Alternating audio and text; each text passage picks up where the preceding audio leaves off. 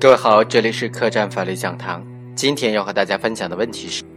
猥亵儿童案件应当如何审查认定证据？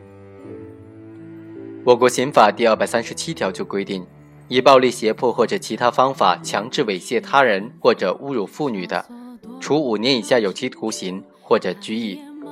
聚众或者在公共场所当众犯前款罪的，或者有其他恶劣情节的，处五年以上有期徒刑。猥亵儿童的，依照前两款的规定从重处罚。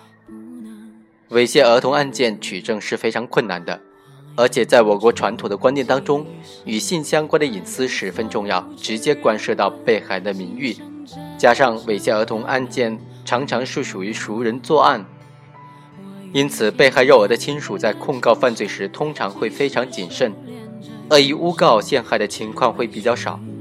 此类案件的证据审查、判断和认定标准也比较独特，需要格外的注重。我们认为，主要要从以下几个方面来进行分析、考察、认定猥亵儿童案件的证据。第一，要认真审查案件的发破经过是否自然。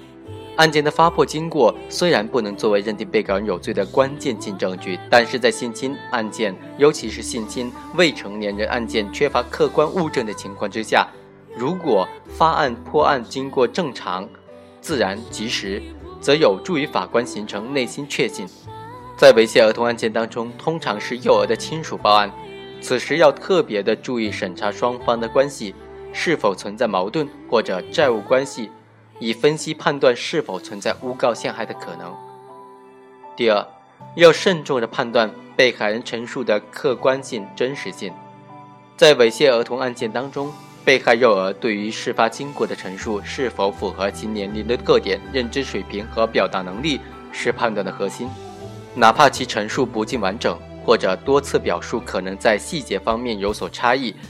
只要被害人所述的基本情况是具有能力认知和表达的，并且是经过合法程序收集的，应当认定为其陈述具有证明的资格和证明的能力。第三，要仔细的分析公正关系。在通常的情况之下，如果被告人供认犯罪，供词之间存在猥亵事实，这一主要事实方面能够得到相互的印证，在多次猥亵情况之下。即使供证之间对猥亵行为的实施时间、次数和地点等等具体细节不能够一一的对应，也不影响对整体犯罪事实的认定。在被告人先供认后翻供的情况之下，需要重点审查被告人翻供的原因是否合理，否认犯罪的理由是否充分或者有证据支持。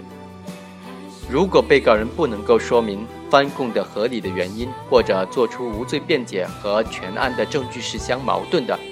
而其有罪供述与其他的在案证据则能够相互印证，